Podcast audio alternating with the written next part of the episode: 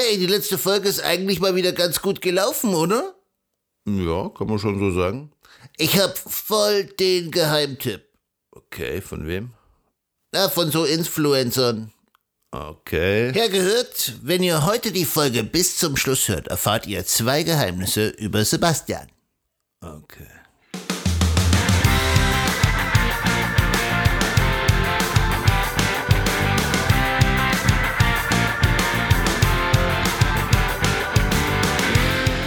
Heutigen Folge erfahrt ihr etwas über WLAN-Sicherheit und warum ein Autohaus eine Spielwiese für Hacker ist. Das ist der Infosec-Podcast mit Sebastian und Additive Infosec Frosch!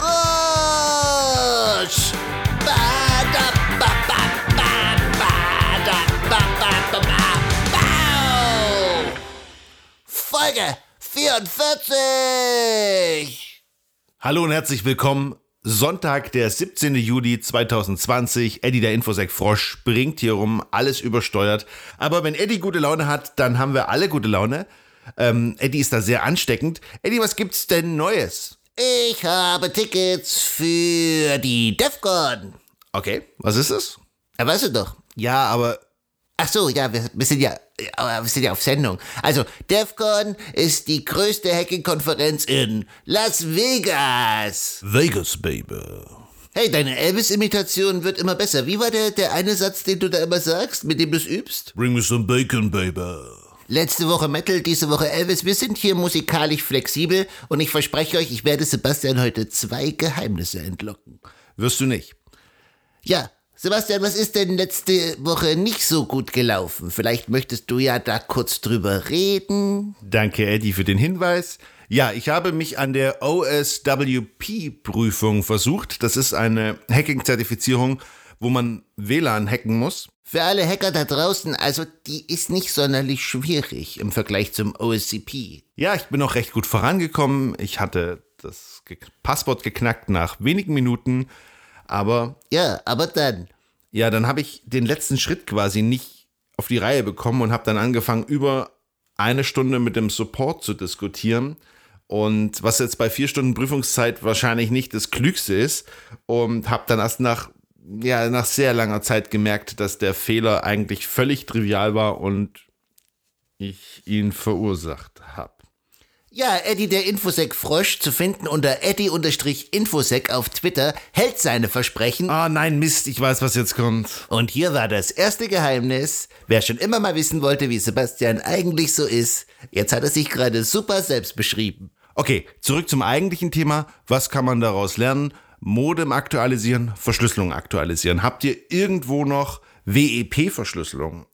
Dann definitiv wechseln, mindestens WPA 2. Aber WPA lebt von sicheren Passwörtern. Nochmal, WPA lebt von sicheren Passwörtern. Eddie, vielleicht erklärst du kurz, warum das so ist. Naja, das Grundproblem resultiert ja schon aus dem Konzept WLAN selbst, weil es eben nicht an irgendwelche Kabel gebunden ist, die irgendwo bei euch im Haus verlegt sind, sondern das sendet ja überall hin. Anders gesagt, eure Daten gehen durch diese Funkverbindung, aber auch der Zugriff auf euer gesamtes Netzwerk ist durch diese Funkverbindung möglich. Und deshalb muss diese besonders geschützt werden.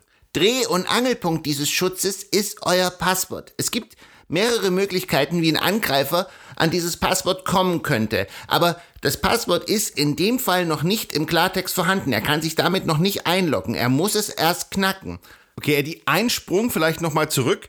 Wie kann ein Angreifer an dieses verschlüsselte Passwort kommen? Ah, das ist super einfach. Du brauchst nur eine Netzwerkkarte, die den Monitoring-Mode hat und dann ähm, fängst du den sogenannten Four-Way Handshake ab. Das ist der Moment, wenn sich ein Gerät das erste Mal mit eurem Netzwerk verbindet. Da gibt's einen kurzen Moment, wo quasi dieses verschlüsselte Passwort übertragen wird, so dass man es abfangen kann. Okay, also man braucht eine spezielle Netzwerkkarte, die das Netzwerk der Nachbarn überwacht. Und dann muss man einfach nur warten, bis sich jemand anmeldet und dann fängt man diesen Four-Way Handshake ab und da steckt quasi das drin, was man knacken will, das Passwort in verschlüsselter Form. Genau, aber du kannst es auch noch viel einfacher machen. Du kannst sozusagen Geräte mit Gewalt trennen. Also du schickst dann halt spezielle äh, Signale dahin, die das dann trennen. Und wenn die sich dann wieder verbinden wollen, was ja zum Beispiel auch dein, dein Telefon macht, wenn du wieder, wenn du ein bisschen zu weit aus dem WLAN, äh, aus dem Empfang raus bist, dann hast du ja auch diesen Moment, während diese Verbindung, also wo diese Verbindung aufgebaut wird und ein Four-Way-Handshake stattfindet. Und das ist der Moment, wo ein Angreifer das kriegt, was er will. Und das Problem des Ganzen hier ist, das ist by Design. Das ist gewollt, dass das so funktioniert. Anders würde es dieses Konzept nicht funktionieren. Das heißt, ihr könnt euch nicht davor schützen, außer ihr steigt, also ihr, ihr verzichtet komplett auf WLAN und steigt auf normale LAN-Verbindungen um, dann habt ihr das Problem nicht. Aber jetzt kommt die Komplexität des Passworts ins Spiel. Also das heißt, im Prinzip kann jeder euer Passwort, euer verschlüsseltes Passwort bekommen. Und jetzt geht es darum, wie viel Aufwand braucht er, um es zu knacken. WLAN-Passwörter können zwischen 8 und 63 Zeichen lang sein. Habt ihr nur 8 Zeichen und irgendein triviales Wort oder irgendwie nur eine Zahlenkombination, dann ist das ziemlich schnell erledigt, weil man kann relativ viele Möglichkeiten in sehr kurzer Zeit durchprobieren. Habt ihr ein komplexes Passwort, 20 Stellen, 25 Stellen, dann ist es quasi unmöglich. Ja, also stellt euch nicht so an, das WLAN-Passwort gibt ihr pro Gerät immer nur einmal ein. Also da könnt ihr euch mal was Sicheres nehmen. Gut, Eddie, so viel dazu. Lass uns doch mal über die Tweets diese Woche reden. Der erste war, Eddie sagt, logisch, Tastatur und Maus sollten für Kunden unzugänglich sein. Das gleiche gilt aber auch für USB-Anschlüsse. Negativbeispiel am Sonntag im Podcast. Und der andere, dies gilt auch für Drucker, Netzwerkbuchsen, internes WLAN, Passwörter, nicht gesperrte Bildschirme, eigentlich alles, was niemand sonst etwas angeht. Ja, Sebastian und ich, wir waren diese Woche im Autohaus. Ja, das war für mich, glaube ich, das erste Mal seit zehn Jahren wieder. Ja, wir haben ja so das ganze Programm gemacht mit Kaffee und ähm, Verkäufergespräch und das alles und oh, ich hasse es. Und da war das zweite Geheimnis über Sebastian.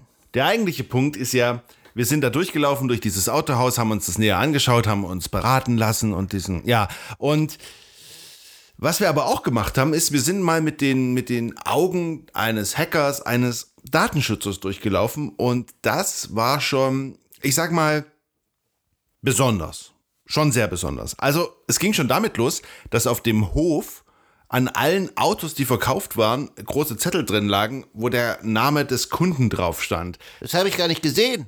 Ja, du bist, bist zu klein. Ey, ich kann Gas geben. Das ist auch nicht, auch nicht mega spektakulär. Also die haben auch, man konnte auch die Bildschirme alle sehr gut einsehen. Also da waren auch keine Privacy-Folien oder irgendwie ist auch nur weggedreht so vom Kunden. Es, äh, ja, öffentliches WLAN gab es nicht, aber es wäre wahrscheinlich toll gewesen. Aber es gab noch, man könnte sagen, was Besseres. Oh ja, es gab einen PC im Raum da, also wo diese Kaffeemaschine steht, wo sich der Kunde aufhält, wenn er auf irgendwie, auf irgendwie Probefahrten oder irgendwas wartet. Und das war ein offener Windows 7 oder XP-Rechner, der am Netzwerk angeschlossen war mit einer Internetverbindung und da lag sogar die Maus noch davor. Und der war nur dafür da, um Webradio irgendwie im Autohaus abzuspielen. Also ein Windows-Rechner, der nach Updates geschrien hat, mit einer angeschlossenen Maus, für jeden zugänglich, völlig unbeobachtet, am Internet angeschlossen. Man konnte den Browser öffnen, man konnte auf zwei Synology NAS zugreifen, also das sind Netzwerkfestplatten, kann man sagen. Ja, es ist alles im selben Netz gewesen. Also jeder PC, auch die Verkäufer-PCs und dann von dieser Serviceannahme, alles war zugänglich. Ja, wenn man irgendwie Laien erklärt, wo die Gefahren liegen, dann muss man immer oft relativ viel drumherum reden und Szenarien erklären und die konstruieren und es ist nicht immer nachvollziehbar. Aber wenn hier jemand fragen würde, was hättest du damit machen können, die einfache Antwort wäre gewesen, alles. Man hätte sämtliche Firmendaten einfach übers Internet rauskopieren oder mit einem USB-Stick mitnehmen können. Es wäre alles möglich gewesen auf diesem Rechner für das Webradio. Wir hatten das schon mal in einer anderen Folge erwähnt. Das ist ja nicht das erste Mal, dass uns sowas begegnet. Wir waren mal bei VW und da gab's so, einen, so, einen, so eine Anzeige, was das Auto kann, was es kostet und was es alles, naja. Und das war auch einfach ein Windows-PC, der das angezeigt hat und das war auch abgestürzt und dann konnte man über den Touchscreen auch den Explorer öffnen und konnte ebenfalls auf die Netzwerkdaten des Unternehmens zugreifen von diesem ja,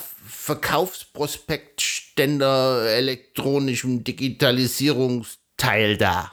Letzte Sache noch, wenn man auch aus Datenschutzsicht auf diesen Schreibtisch geschaut hat von diesem ähm, Verkäufer. Also was da auf dem Schreibtisch lag, man kann nicht sagen, dass die Daten jetzt nicht sensibel waren. Also das waren Unterlagen von Steuerberatern, habe ich da gesehen, und von irgendwelchen Unternehmen. Das war schon nicht ohne. Also man könnte das auch vielleicht ein bisschen besser schützen oder so hinlegen, dass es nicht jeder Kunde sieht.